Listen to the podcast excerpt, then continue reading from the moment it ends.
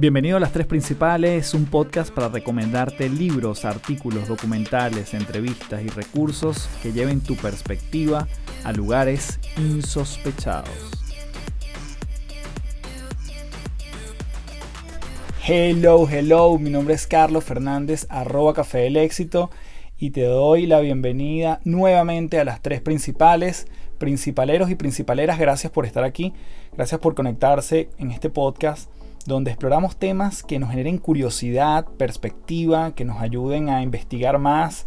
Y en esta oportunidad justamente nos vamos a dar un buen deleite con todas las referencias, autores, técnicas y principios que nos explicó nuestro invitado del día de hoy, quien es Ramiro Casó, una persona que tiene un bagaje desde el punto de vista de lo que es la creatividad, su investigación, su pasión por este tópico fue desbordado en esta entrevista.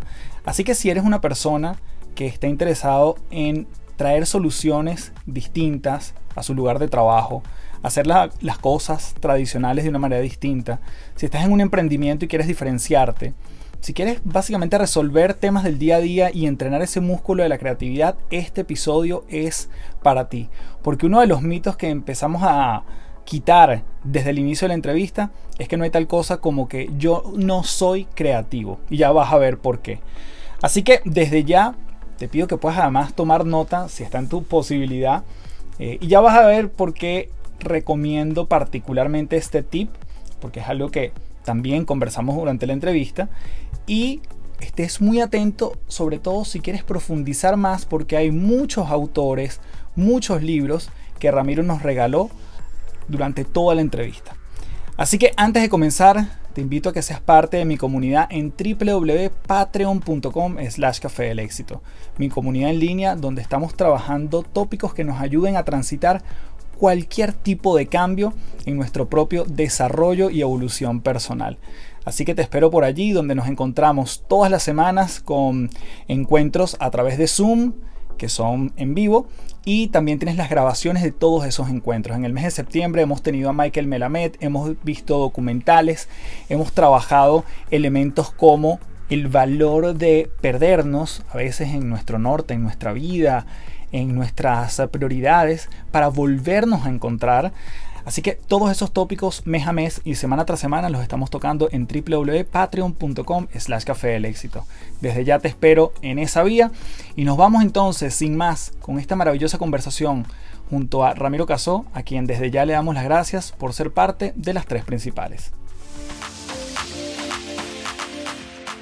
Bien, tenemos aquí en las tres principales a Ramiro Casó. Bienvenido, Ramiro. Un fuerte abrazo desde Santiago de Chile hasta Costa Rica. Hola, ¿cómo estás, Carlos? Gustazo poder conversar contigo. Mira, Ramiro, obviamente tu gran tema y el que vamos a estar trabajando y conversando y el que queremos exprimirte por aquí es el tema de la creatividad, aunque contigo es bien sabroso hablar de muchas cosas, ¿no? Pero quisiera preguntarte cómo un psicólogo llega a apasionarse por la creatividad. Bueno, yo creo que debe haber muchas maneras de llegar ahí. Te puedo contar cómo llegué yo, pero, pero bueno, antes la creatividad como proceso psicológico es algo que he venido estudiándose desde hace mucho tiempo. Hay varios psicólogos muy importantes haciendo líneas de investigación extensas. Hay uno que se llama Mark Runco, por cierto, si hay algún curioso en tu audiencia que quiera... No, aquí ya empezamos a anotar porque yo sé que tú vas a lanzar muchas referencias, así que... Hay un, hay un señor que se llama Mark Runco, R-U-N-C-O, que viene escribiendo sobre creatividad, sobre los distintos procesos de creatividad. ¿no? Creatividad es un concepto también muy amplio, se pueden entender millones de cosas. Y hay otras áreas muy parecidas a la creatividad o muy cercanas, eh, por, parte, por ejemplo, en lenguaje, en estudios. Yo ahorita te voy a contar un poquito más adelante qué es lo que estoy haciendo en el doctorado, pero el estudio de la retórica, por ejemplo, está bastante asociado a eso. ¿no? Yo llegué a la obsesión por la creatividad de mi background en publicidad trabajé muchísimo, o sea, yo egresé de la Escuela de Psicología de la, de la Universidad Católica Andrés Bello y al poquito tiempo empecé a trabajar en, en J. Walter Thompson, en aquel momento se llamaba J. Walter Thompson, ahora se llama JWT, con Irene Aguilera, que es una pionera en psicología del consumo en Venezuela. Y el trabajo mío era de planificador estratégico, y yo siempre he dicho que el planificador estratégico es como el abogado de los creativos, ¿no? Entonces es, es la persona que se supone que le das los insumos al creativo sobre los cuales ellos después terminan desarrollando campañas efectivas, ¿no? Y yo me di cuenta que si bien yo era un, enamorado de la creatividad, de las buenas ideas y toda la cosa, era muy difícil demostrar O sea, siempre caíamos en el argumento de con el cliente, no, mira, Carlos, me tienes que creer a mí porque yo trabajo en Walter Thompson y Walter Thompson es la agencia más, creativa del, del país. O porque yo me gané cuatro leones de Cannes, ¿no? que es la gran obsesión del mundo de los publicitarios, de los creativos. Creen que ser creativos es ganarse un premio. Y bueno, evidentemente no. Ganarse un premio eso es algo muy importante y es un logro muy alto, pero no, no es garantía de que, de que lo que estés haciendo funcione. ¿no? Entonces yo empecé como psicólogo a preguntarme, bueno, ¿cómo, ¿cómo hago yo para demostrar que esto realmente funciona? ¿no? Y he estado con esa obsesión desde el año 2004, que empecé a trabajar en, en Walter Thompson. He leído montones de cosas, entré en el terreno de la persuasión, de la psicología social, de la modificación de actitudes, del procesamiento de información, te tropiezas después con todo el trabajo de gente como Kahneman, como Tversky, como Richard Taylor, todos ellos que trabajan el tema de racionalidad, te das cuenta que somos muy, los seres humanos usamos muchos atajos psicológicos para tomar decisiones, que esa supuesta lógica que a veces se piensa que la gente tiene no existe. Entonces, bueno, me he ido obsesionando y ahora estoy trabajando concretamente, estoy usando las figuras retóricas, porque eh, las figuras retóricas existen desde hace milenios, ¿no? Este, las analogías, las rimas, las metáforas, este, anáforas, ahí, bueno, decenas de figuras retóricas. Y las figuras retóricas se usaban en los discursos porque facilitaban el procesamiento de información. Entonces, cuando tú usas una metáfora, por ejemplo, la usas para transmitir información de una manera novedosa y efectiva, ¿no? Y ya quizá eh, una de las cosas que hago es no hablo de creatividad, porque hablar de creatividad es muy amplio, hablo de figura retórica, entonces como que hice un poquito más el foco, pero es básicamente lo mismo, ¿no? Eso es lo que estoy tratando de, estudiar en el doctorado. Y sigo obsesionado, y creo que voy a seguir obsesionado con el tema de la creatividad durante toda la vida. Y lo otro que me interesa a mí mucho es que yo siempre he sido un gran aficionado de la lectura, de la literatura, y yo creo firmemente, cada vez lo creo más, que la literatura mejora la calidad de vida de la gente, el arte en general, ¿no? Pero la literatura, en mi caso particular, que es el tipo de arte que más me gusta. Y eso también es creatividad de alguna forma, ¿no? Entonces, como que siempre voy a estar metido en esas, en esas aguas. Es sabroso escuchar eso, sobre todo porque muchas veces yo me encuentro, Ramiro, no sé si es tu caso, el típico dilema de si yo puedo convertirme en alguien creativo o no lo soy, ¿no? No, no nací creativo, eso no es para mí a lo mejor estereotipo lo que estudié con alguien que no va a necesitar la creatividad. ¿Por qué alguien que nos está escuchando, independientemente de su carrera, le debería ser relevante este término? Bueno, porque es un gran mito. ¿no? De hecho, una de las cosas que yo hago cuando hablo de creatividad, cuando doy webinars o clases sobre estos, una de las primeras cosas que hago es desmontar ese mito de que solo son creativos un grupo específico de personas, ¿no? No, eso parte, entre otras cosas, porque no tenemos una definición correcta de creatividad, ¿no? Entonces, podríamos decir que, mira, hay una, hay una definición muy sencilla que da Ken Robinson, que seguramente lo has visto, era uno de los, falleció lamentablemente hace poco, un británico brillante que escribió un libro que se llama Out of Our Minds, Learning to be Creative, y es uno de los que tiene las charlas de TED más vistas en la historia. Ken Robinson decía que creatividad es el proceso mediante el cual se obtienen ideas originales que tienen valor. Entonces, creatividad tiene esas dos componentes, ¿no? la originalidad y el valor hay definiciones académicas que van más o menos por esa misma línea, ¿no? Hay un libro que se llama um, The Handbook of Creativity, estoy, citando de memoria, que yo lo uso mucho, y dice más o menos lo mismo, ¿no? Eh, de Kaufman y, bueno, ahora después si quieres te puedo dar los autores. Eh, entonces, bueno, creemos que la creatividad es solo, o sea, creativos son solo Beethoven, Tarantino, qué sé yo, Messi, y, o sea, la gente es genial. Y resulta que la creatividad se puede, se puede analizar de, distintas perspectivas. Una que a mí me gusta mucho, hay un framework que habla de cuatro tipos de creatividad. Una que llaman, le dicen del Big C Creativity, que es la creatividad de las genialidades, que esa es la que fácilmente identificamos todos, ¿no? Hay una que llaman The Pro C Creativity, que es la creatividad de los profesionales, que no son necesariamente creativos en sí mismos, pero son gente que toman cosas creativas y las, las mejoran o las interpretan, ¿no? Piensa en Dudamel como director de orquesta. Dudamel no es el que compuso la quinta sinfonía de Beethoven, pero es uno de los tipos que mejor la dirige o interpreta. Después hay una que llaman Little C Creativity, que es la cotidianidad objetiva, le llaman a esa creatividad, que es la creatividad de todos los días. Es la creatividad tuya para decir, bueno, ¿cómo resuelvo este problema que me, que me salió en la, empresa? ¿Cómo hago para convencer a Carlos que haga tal cosa? Esa creatividad existe también. Y hay una que llaman Mini C Creativity, que es la creatividad subjetiva, que es una muy interesante, por cierto, que la gente suele despreciar, que es la creatividad que ocurre en tu cabeza que es la que cuando se te ocurren estupideces, ¿no? El problema es que como se nos ocurren en las cabezas y nunca las sacamos de ahí, las perdemos, porque la memoria humana es muy frágil. Entonces yo siempre recomiendo a la gente que ande con un cuaderno o, tenga un, app de tomar notas en el teléfono, porque ese tipo de cosas, por absurdas y tontas y minúsculas que parezcan, a veces son como el, andamio sobre el cual se construyen las, grandes ideas. Entonces, todos somos creativos en alguna medida, es, la, lección de esto. No todos podemos ser Tarantino, por supuesto, ni, ni podemos ser Stephen King o Jorge Luis Borges, pero todos podemos hacer cosas creativas sin duda. ¿no? Y eso es una cosa que hay que, además en un mundo donde la innovación es casi requisito indispensable de todo profesional, asumir que no sos creativo es condenarte al fracaso. Y hay algo del cerebro que tengamos que entender para, bueno, para enfocarnos más en la creatividad. Hay algo que tú digas, mira, esto, no sé, hace 50 años se decía esto del cerebro, ahora se dice esto, y algunos otros mitos que estén allí que nos ayuden a entendernos desde ese órgano que todos tenemos. Sí, tú sabes que yo, yo le huyo mucho a las, las, neuroexplicaciones. Soy bastante escéptico de, la, de, lo que yo llamo las neuromodas, ¿no? Entonces, ah, porque me parece que son modelos que explican poquito, ¿no? No digo que la, neurociencia no, funcione de ninguna manera. Por supuesto que funciona, es muy importante. Lo que digo es que para, para atender este tipo de cosas es, mejor usar otro tipo de modelos, ¿no? Entonces, por ejemplo, algo que se desmontó es lo del cerebro derecho, cerebro izquierdo, que imagino que habrás escuchado alguna vez. Entonces, los creativos somos más right-brainers que los left brainers y no sé qué, eso es, se, sabe que es mentira. Mi recomendación, una cosa que descubrí leyendo un libro espectacular de un, de un tipo que se llama Joshua Fauer. Joshua Fauer es un periodista norteamericano que escribió un libro sobre memoria. Esto te va a parecer curioso, pero vas a ver a dónde voy a llegar. El libro se llama Moonwalking with Einstein. Buen título. Ese es el libro.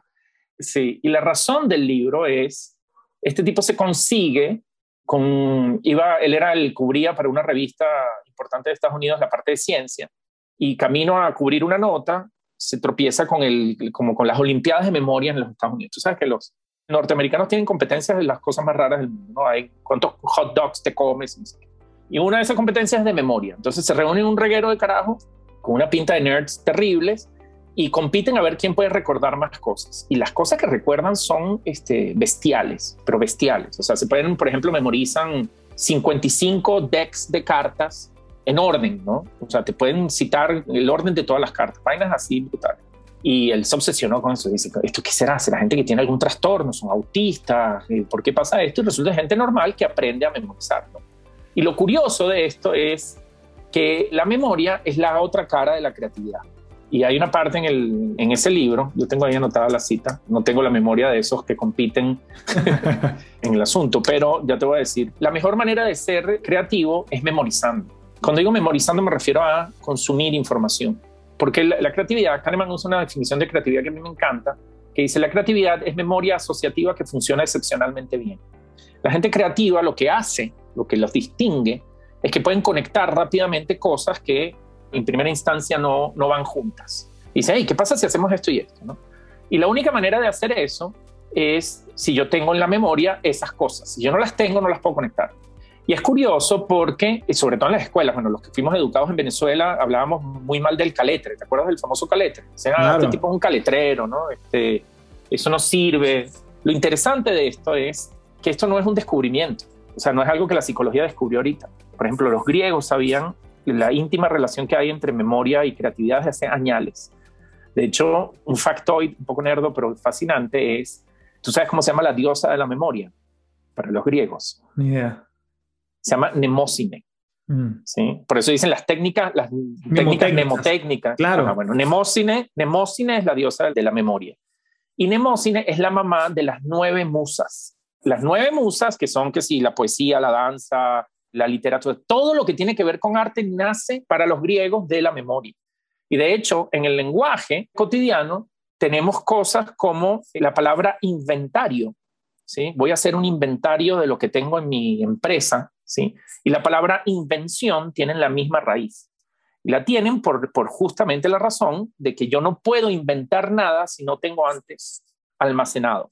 Qué buena. Que lo que pasa es que nadie, nadie reflexiona sobre esas cosas, ¿no? Y a mí me encantan esos pequeños tesoros psicológicos escondidos en nuestro lenguaje, ¿no?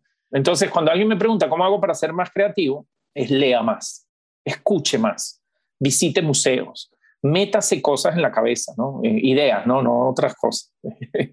Eh, consuma mucho, ¿sí? Borges, que es uno de mis escritores preferidos, decía que él, antes de ser un, buen escritor, fue siempre un agradecido lector. Desconfía de toda persona que te diga, no, yo soy músico, pero yo no escucho mucha música. Es un pésimo músico, te lo garantizo. ¿sí? Los buenos creativos son personas que están todo el tiempo, todo el tiempo, todo el tiempo, todo el tiempo exponiéndose, aumentando su inventario mental para poder, para poder crear. Entonces, esa es mi recomendación. Cosas neuronales y eso no, no, no, creo que sirva, no hay mejor consejo que es. Tú quieres ser más creativo, empieza a consumir y no, información de distintas fuentes, además, no es solo de, bueno, yo soy, qué sé yo, de marketing, entonces solo voy a consumir marketing. No, hermano. Cine, arte, literatura, cultura, gastronomía, nútrase, no, no viva en pausa, no, no tenga el cerebro encapsulado en un solo tema. Encapsulado, sí. Porque fíjate que en esto de, de ser más creativo, Ramiro, ¿cómo es tú una persona que mm, quiere proponer algo distinto y ya me voy al mundo corporativo y empiezan a jugar también los, y yo me imagino que haber trabajado en agencia también te da como esa sensibilidad, ¿no? Pero empiezan a jugar los egos, de, de quién es la idea, a quién se le ocurrió, de dónde sale esto, y empieza como esa pelea de de dónde surgen las ideas, ¿no? Y obviamente hay gente como Steven Johnson que dice que es el producto de la confluencia de muchas conversaciones, este, hay otro tipo que me encanta que se llama Jason Theodore, que la definición de creatividad es el acto de conectar cosas de una manera inesperada. Em, y cómo juegan nuestras aprensiones frente a nuestra propiedad intelectual, si se quiere. Bueno, esa idea fue mía o no es tuya o no te lo voy a decir, mejor no se lo digas al otro departamento. ¿Cómo lo has visto tú? Bueno, e, es, para mí eso es una de las grandes barreras a la creatividad, siempre. Yo tuve la oportunidad de estar cuando hice la primera maestría en Boston fuimos y visitamos varias empresas y visitamos una de unos tipos que han hecho una empresa brutal de, de publicidad digital usando una vaina que se llama Second Party Data. ¿no? Entonces ellos analizan data de segunda fuente y con eso hacen, entrenan algoritmos de programación, de, de pauta programática, hacen unas cosas brutales, tienen toda la plata del mundo, una cosa bestial.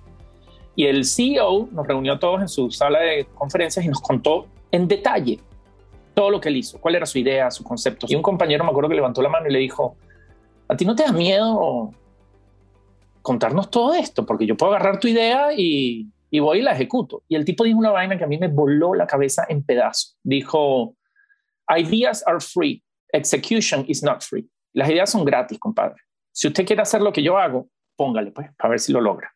Porque lo, que, lo que cuesta es la ejecución, no la idea. Y cuando tú partes de la, de la concepción de que las ideas son gratis, están ahí para darlas, que lo que, lo que diferencia al, al creativo no es necesariamente la, la calidad de su, ocurrencia, sino la capacidad de ejecutarlas, de llevarlas a cabo. Entonces se te quita ese estrés de no voy a decir, no voy a contar, no voy a hacer esto, que a mí me parece fundamental. Entonces, si tienes esa visión mezquina de, de la creatividad y de que las ideas son propiedad de una sola persona, eh, te vas a joder, ¿no? Porque además la gente va a dejar de compartir cosas contigo, que de nuevo, a menos que seas uno de estos tipos que succiona información todo el tiempo, siempre te vas a beneficiar de los comentarios de otras personas, ¿no?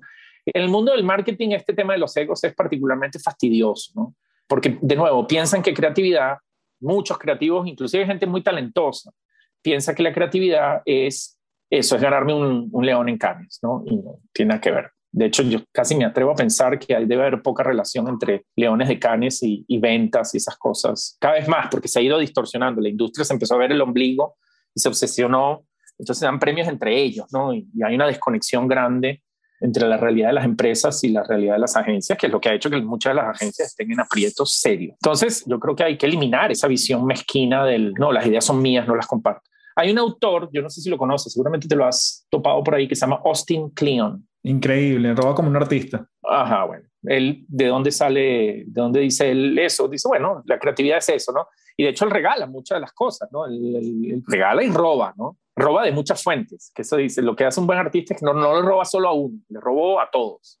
Entonces, bueno, para mí la creatividad, el que es realmente creativo es generoso porque sabe que esa generosidad aumenta su creatividad y aumenta la creatividad de otros.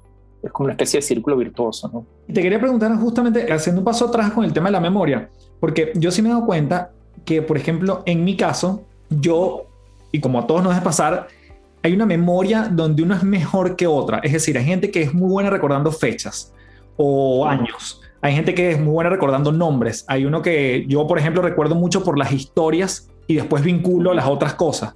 Entonces, allí hay justamente la posibilidad de encontrar o cómo podemos identificar en qué somos buenos para poder después conectar esos puntos que tú dices?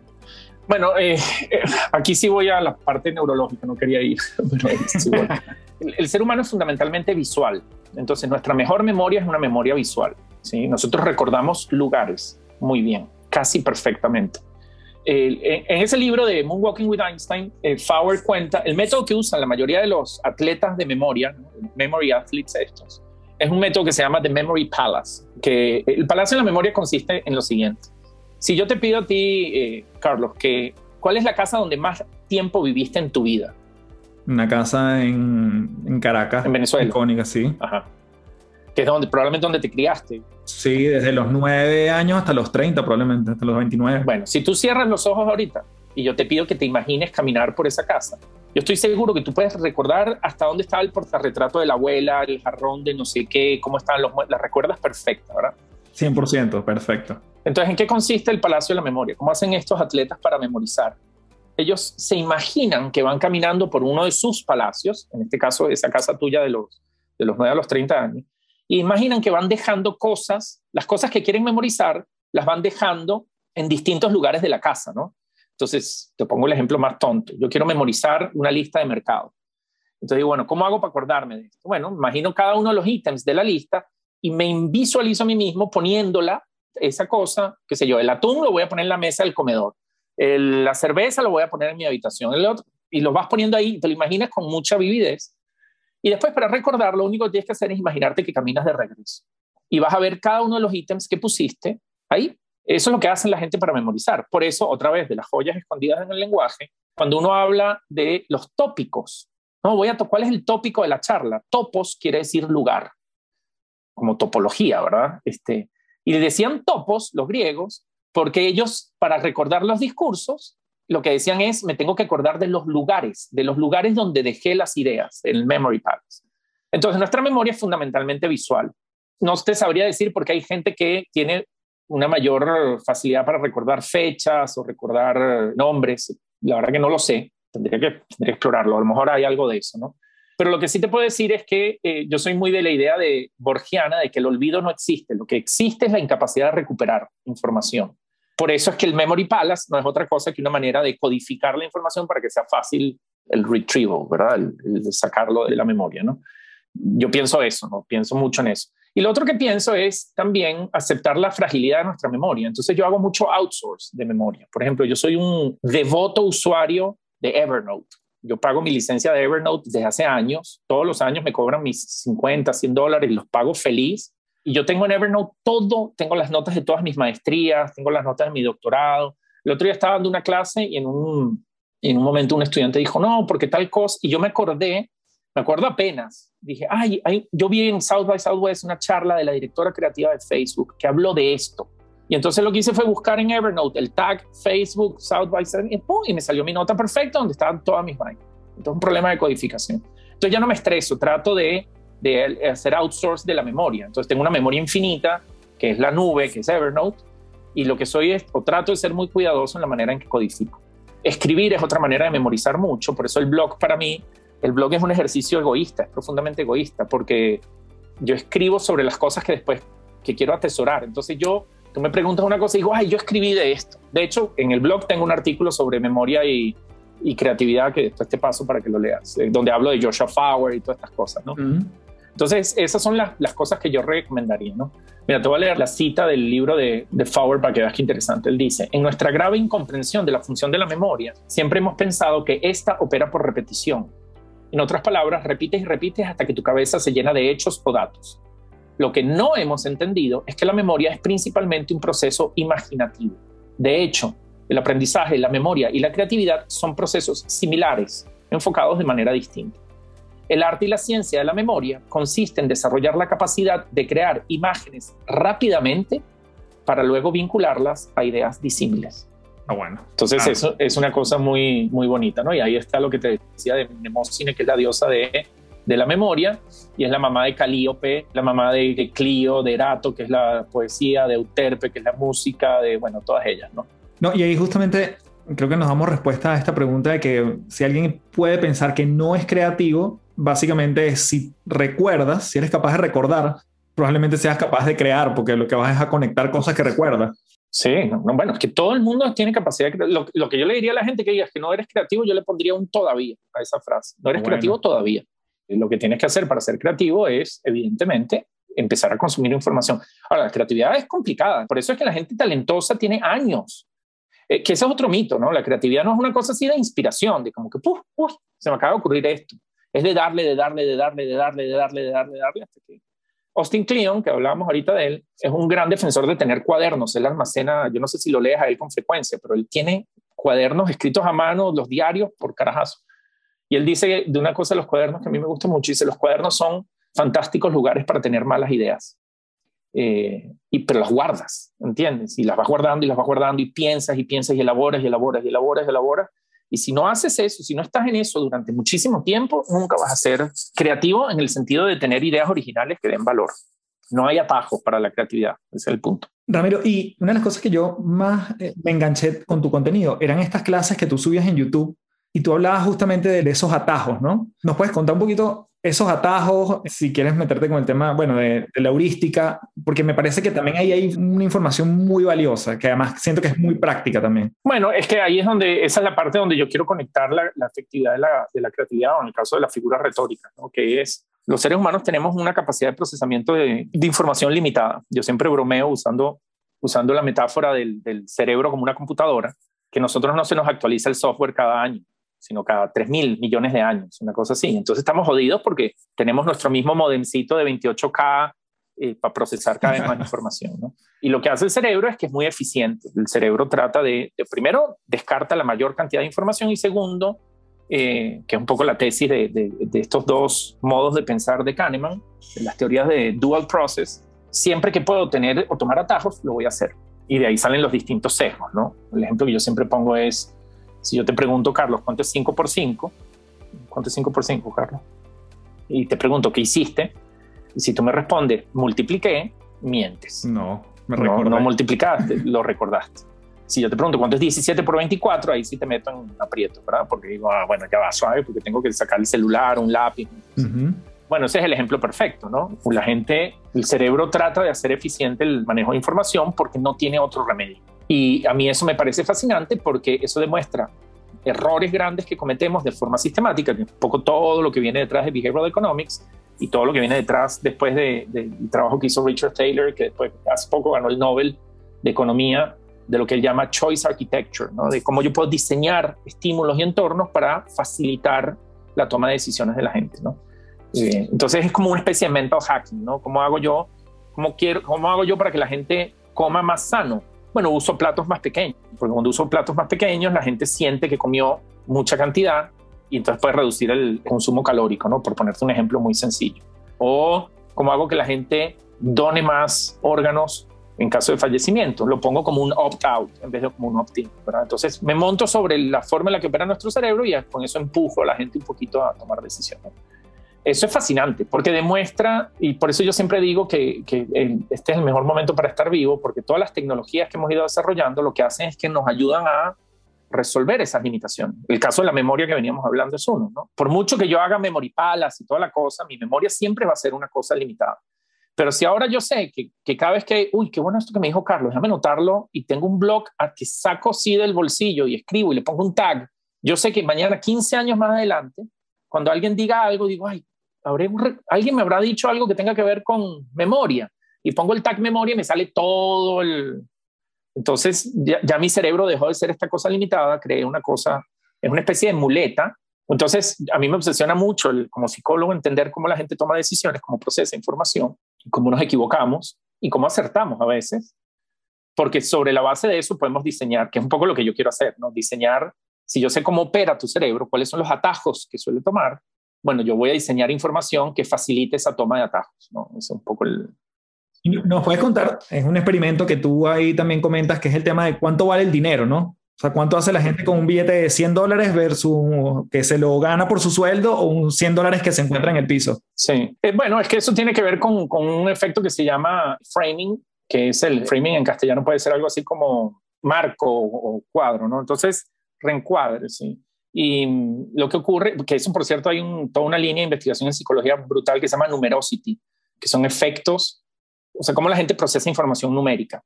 En el caso del dinero, dependiendo de, cuál es el marco eh, que tú le das a ese dinero, la forma en la que lo usas cambia. Entonces no es lo mismo 5 dólares que yo te doy como un rebate, por ejemplo, de, te lo devolví de lo que tú ya me pagaste, a 5 dólares que te doy como un bono. Y el ejemplo perfecto de esto es como la gente cómo se comporta en los casinos.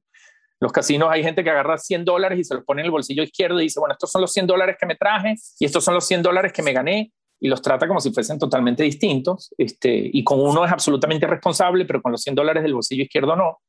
No tiene ningún sentido eso, ¿verdad? Este, eso pasa mucho y es brutal porque, de nuevo, lo único que cambia es el marco en el que yo te lo doy. ¿no? Un ejemplo de numerosity muy interesante es la gente asume que las magnitudes son más grandes si la unidad de medida es mayor. Entonces, por ejemplo, la gente asume que una cosa pesa más si tú le dices que pesa mil gramos, así le dices que pesa un kilo. Y la única razón es que, es que mil gramos tiene cuatro cifras, ¿no? Es 1, 0, 0, 0, el otro es 1. Ahora, un kilo y mil gramos es lo mismo, pero están expresados distintos y la gente los juzga más pesados cuando lo expresas en gramos que cuando lo expresas en, en kilogramos, ¿no? Otra vez, eso es tu cerebro usando información contextual. Si tiene muchos numeritos, entonces es más grande. ¿No entiendes? Y por eso hace ese juicio de valor. Entonces se te contamina, ¿no? lo interesante es como tu cerebro siempre le va metiendo layers de información para tratar de facilitar la, la toma de decisión y se equivoca, por supuesto, ¿no? Y se equivoca porque el mundo es muy complejo, no es el mundo de hace mil años, dos mil años, cuando nos instalaron el último software, software update. Claro. Ocurrió hace tres mil años, cuatro, no sé cuántos años, millones de años. No sé. Ramiro, y trabajando en la industria publicitaria, si te pidiera que, hablando de la memoria, me digas una campaña de la cual tú estás muy orgulloso de haber participado y por qué, y después me dices una, no importa, universal, que tú sientas que te hubiese gustado haber participado. Desde lejos, obviamente. Este, buenísimos que no pensaba en eso. Este, Puedes buscar en el Evernote. Sí. hace muchos años participé, pero decir que participé creo que es un overstatement. En realidad fui espectador, pero una campaña que se hizo en, Garnier BBDO y que a mí siempre me pareció brillante es una que se llama Territorio de Zaguates. Un zaguate es un perro callejero. Y fue una campaña para incentivar la adopción de perros callejeros que se llama Razas Únicas. Es una campaña brillante que el director creativo de eso es Manuel Travisani, que es un chileno, por cierto, un hombre brillante, brillante, brillante. Son territorio de zaguates, este, zaguates con Z se escribe. Entonces la idea era razas únicas. Entonces lo que decían es, si la gente no adopta perros callejeros porque no tienen raza, lo que hicieron fue se buscaron un veterinario que identificó los, los, los trazos de razas en 12 zaguates y entonces crearon unas razas únicas. Entonces había uno que se llama Doberschnauzer, eh, este, no sé qué. Entonces inventaron nombres como razas únicas. Decían, cada, cada zaguate es un, es un perro único y fue un éxito, una campaña hermosa, además ejecutada con una dirección de arte bestial. Yo creo uno de los trabajos más interesantes de los que, insisto, yo atribuirme alguna participación en eso sería absolutamente injusto, porque creo que no la tuve, pero la vi de cerca y siempre la, la consideré uno de los trabajos más brillantes que, que, que, vi cómo se cocinó. Yo no estuve en la cocina, pero me asomaba bastante, bastante frecuencia. Y después, eh, yo te diría que a mí me gusta mucho lo, último que ha hecho Nike eh, recientemente, me parece que es muy, eh, muy interesante, no solamente por lo creativo, sino por la valentía, el coraje que tienen.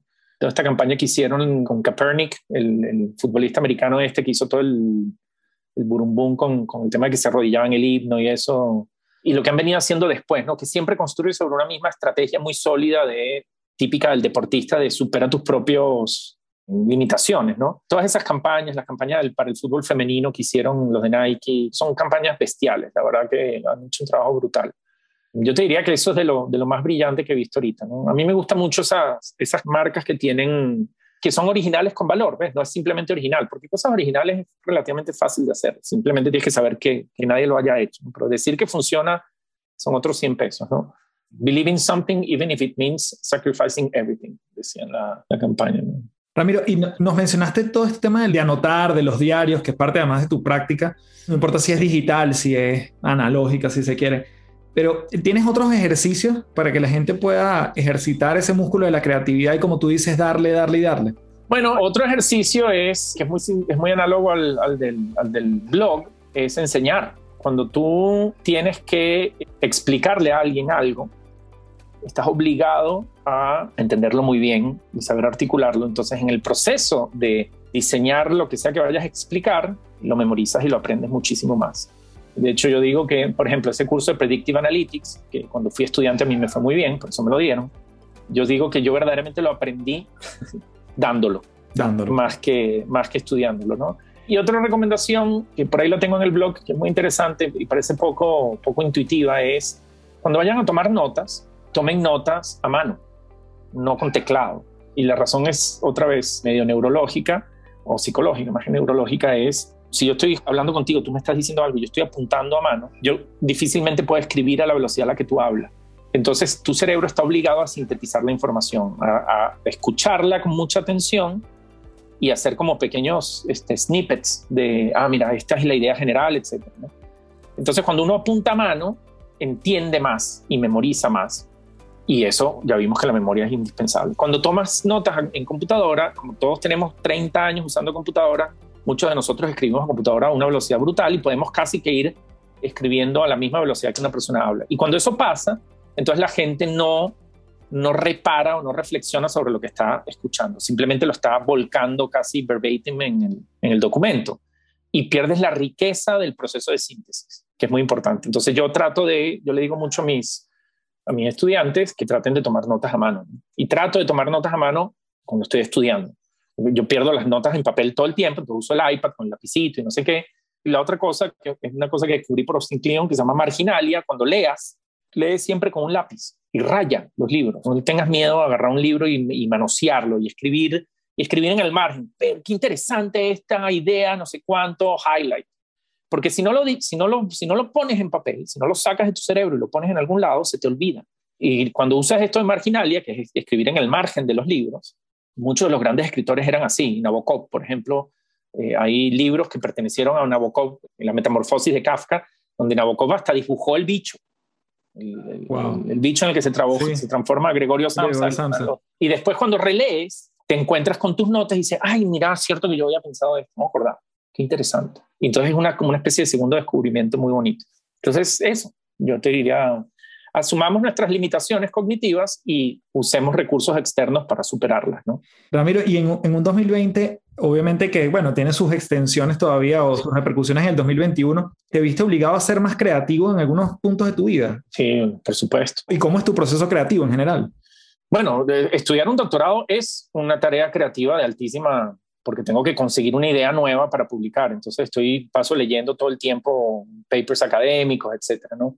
en mi trabajo como profe, cuando nos obligan a mudarnos del, contexto del aula donde te paras y ya uno está familiarizado a dar clase por Zoom, bueno, ¿cómo hago para que esto funcione eh, mejor, no? Y mi, mi, approach a la creatividad siempre es el mismo, ¿no? Es qué han hecho otras personas, cómo se resuelve esto, ¿Quién, déjame leer todo lo que pueda sobre este tema, ¿no? Y a mí me entran como pequeñas obsesiones nerdas. Por ejemplo, la productividad es una de las que, que me tiene ahorita muy, muy obsesionado, entonces descubrí un profesor de, Georgetown University en Washington que se llama Cal Newport, que habla de deep working y de concentración, que por cierto está otra vez íntimamente ligado con esto, ¿no? El manejo de la atención es otro proceso psicológico que a mí me obsesiona. Entonces lo que hago es eso, es, es consumir información al ritmo más alto que pueda y de las fuentes más diversas, serias que pueda, ¿no? Entonces, y con eso voy tratando de mejorar y pruebo, ¿no? Experimento. Y la otra cosa que yo creo que es importante para la creatividad es cero miedo al fracaso, ¿verdad? Porque creatividad significa probar algo que no funcione, probar algo que no funcione, probar algo que no funcione. Y cada cosa que no funcione es valiosa porque te va orientando al, al resultado final. Las personas que se meten en cosas creativas y le tienen miedo a que al feedback negativo están fregados, fregados, fregados, fregados. Hay que meter las patas todo lo que uno pueda y entender que es parte del proceso. Por eso lo de los cuadernos otra vez como malas ideas, ¿no? O probar, voy a probar esto, a ver si funciona. Y los estudiantes te dicen, no, esta vaina no, no nos gustó, bueno, descartado. ¿Entiendes? Ramiro, y entrando en esta recta final, yo desde lejos también te quería preguntar que a nivel físico, tú también tuviste un cambio eh, tú empezaste a correr, empezaste a estar como más, también, eh, como enfocarte en esa parte. ¿Sientes que eso también ayuda en los procesos creativos, en estar más despierto, en estar más, más, atento? Bueno, hay dos cosas que ayudan muchísimo a la salud cognitiva. Una es dormir, que eso sigue siendo una tarea pendiente para mí. Hay montones de investigación que hablan de los beneficios de dormir bien. Eh, uno de los mitos de la productividad es que la gente productiva duerme poco. Eso es mentira. Uno necesita. El dormir y descansar en general es muy importante. Y la salud física, de hecho, a mí me pasa, yo he sido siempre gordo. Ahorita con la pandemia me volví a engordar un poco, no a los niveles terribles donde estuve en mi peor momento, pero, pero sí volví a ganar peso y es un problema físico. Yo ya he entendido que es un problema de cómo mi cuerpo procesa la, glucosa, problema con la insulina. Y, yo, por ejemplo, hice un experimento la otra vez, eh, dije, voy a trotar cuatro o cinco veces por semana, por lo menos cuatro o cinco kilómetros por vez. Modifiqué un poquito la dieta, pero no mucho, y no bajé ni un kilo. Entonces, mi cuerpo es inadelgazable con ejercicio, no puede. Y el problema, bueno, eso es otro tema gigantesco, de eso he leído también por coñazo. El problema es que mientras tengas insulina en el torrente sanguíneo, porque la gente con sobrepeso desarrollamos una cosa que se llama resistencia a la insulina, la insulina no te deja, no deja que tu cuerpo acceda a los depósitos de grasa que tienes, entonces no adelgazas. Lo que haces es que reduces el metabolismo y entonces la cagada, ¿no? Por eso las dietas que son hipocalóricas a base de carbohidratos no funcionan. Entonces ya me rendí, ya después dije, cuando me di cuenta que yo puedo trotar 17 maratones al mes y no adelgazar un coño, nada, cero, dije, bueno, yo voy a empezar a hacer ejercicio, voy a hacer las cosas al revés. El, ejercicio lo hago para estar bien mentalmente y después estoy bien mentalmente para poder hacer, tener la fuerza de voluntad necesaria para hacer eh, dietas, ¿no? Entonces, entonces es al revés, es, es corro para estar concentrado, para estar, para tener, eh, bueno, todos los correr o hacer cualquier tipo de ejercicio tiene una serie de beneficios más allá del consumo calórico. Y sí está demostrado que, que tener una rutina no sedentaria mejora concentración, mejora memoria, capacidad de procesamiento de información, otras cosas, ¿no? Pero sí, el, estar bien físicamente es indispensable por millones de razones, ¿no? Además, porque te sientes bien contigo mismo, sentirte bien contigo mismo te pone en otro mindset al momento de enfrentar las tareas y todas esas cosas, ¿no? Pero sí también hay que, hay que decir, para, porque la gente, la gente que no tiene problemas de obesidad suelen ser muy crueles con los que sí los tenemos, ¿no? Y creen que es un problema de fuerza de voluntad. Y, y no, es un problema de diseño químico. Yo digo que yo, soy, yo tengo un cuerpo que es fuel efficient. Yo soy como un Tesla este, yo agarro, le saco todo el millaje que puedo a cada caloría que consumo. Entonces es, muy difícil, no se me gasta nunca la pila. La pila entendida como las calorías que el cuerpo hacer Pero sí, hay que, hay, que, hay que tener una ruta de ejercicio y hay que saber parar. O sea, lo, lo más importante, hay un libro muy interesante que se llama Peak Performance. Es un libro escrito por Brad Stolberg y Steve Magnus. Y ellos hablan, estudian mucho el, performance de los atletas de alto rendimiento, cómo funcionan. Y hacen, construyen una analogía con el alto rendimiento en deporte y el alto rendimiento en la vida en general. Y lo más jodido para la gente que tiene gran motivación al logro y que se faja haciendo cosas, es que no los puedes convencer o te cuesta mucho convencerlos de que descansen, de que paren. Claro. mira, detente, no hagas esto. detenerse también es productividad. Es absolutamente indispensable. Es que si no lo haces, tu cerebro, o sea, cuando tú estás concentrado en una tarea, por ejemplo, concentrarte más de una hora y media en una tarea es, es inútil. Eh, llega un momento donde tu, donde tu cerebro se fatiga y entonces ya no concentras bien. Cuando estás leyendo y dices, he leído seis veces esta página, no entendí un carajo lo de lo que me dijeron. ¿no? Eh, entonces tienes que parar, pero no es parar a hacer otra cosa, es parar literalmente a que tu cerebro como que... La analogía deportiva es, eh, voy a descansar de trotar jugando fútbol. No, hermano, es es no use sus piernas. Claro. Necesita que su músculo se recupere. Si, si en vez de jugar, de, correr, te pones a jugar fútbol, estás haciendo otra cosa, pero no estás descansando. Muchos hacemos eso. Creemos que descansar de una tarea cognitiva es hacer otra tarea cognitiva. Y no, es descansar. No, maravilloso. Yo, como esto se llama las tres principales, Ramiro, te voy a pedir que nos has dado infinidad de recursos, obviamente, pero unas últimas tres cosas tres principales para ti en este mundo de la creatividad, que yo creo que además tiene todo el sentido más adelante hacer una segunda parte de este tema tan fascinante, pero tres cosas que nos podamos llevar para hacer un wrap-up de todo lo que hemos hablado. Bueno, la primera es esta idea de la memoria. Yo te diría que entiendan que creatividad y memoria son dos caras de una misma moneda. Entonces, si quieres ser más creativo, necesitas consumir más cosas. Y que se acuerden de esta relación de inventario e invención, ¿verdad? Entonces, nadie puede ser creativo si no, si no está mamando información y cultura de forma constante. El, segundo takeaway es asumir que nuestra memoria es limitada, o sea, partiendo de que la memoria es indispensable, asumir que nuestra memoria es limitada, entonces tener un sistema de, codificación y de almacenaje de estas cosas efectiva, ¿no? Un sistema de, tomar notas, cuadernos, lo que sea que te funcione, pero, pero no, no descansar todo en, en tu cerebro. Ese sería el segundo takeaway para el tema de creatividad. Y yo creo que, no sé si de hablar, esto del descanso que hablamos es importante, pero yo te diría que lo otro importante de la creatividad es el tema del fracaso. Yo creo que uno de los grandes enemigos de la creatividad es el miedo a fracasar y los estigmas asociados con el fracaso, lo tocamos ahí brevemente. Eh, pero atreverse a tener más las ideas y publicar cosas. Yo, por ejemplo, antes para publicar un artículo en el blog lo leía 17 veces, o sea, sentía que si no estaba casi que editado por, por un profesional, ¿no? y ahora leo cosas y digo, coño, esto lo pude haber escrito mejor, pero bueno, lo lancé así y a veces recibís retroalimentación de lo que vas lanzando y te das cuenta con el tiempo que, que de tus propios errores vas mejorando. Entonces esa concepción del, del fracaso como ingrediente indispensable de la creatividad también, también es importante. Te diría, esos son los tres takeaways. Buenísimo. Muchísimas gracias, brother, por este espacio. Te lo agradezco un montón. Y bueno, gracias a la gente que nos escuchó hasta este punto en las tres principales. Fuerte abrazo, Ramiro. Dale, Carlos. Cuídate mucho. Bien, gracias por llegar hasta este punto de la entrevista. Como siempre, te pido que me puedas dejar tu recomendación, tu valoración en Apple Podcast, que eso nos ayuda a que la plataforma lo recomiende más. Tu comentario a través de Instagram, tu recomendación, que lo compartas con la persona que creas que le puede sumar este episodio. Y te espero, por supuesto, en www.patreon.com slash café del éxito, la comunidad en línea para transformarnos un día y una semana a la vez. Como siempre me despido diciéndote, transfórmate en paz y nos vemos en una próxima edición de las tres principales. Chao, chao.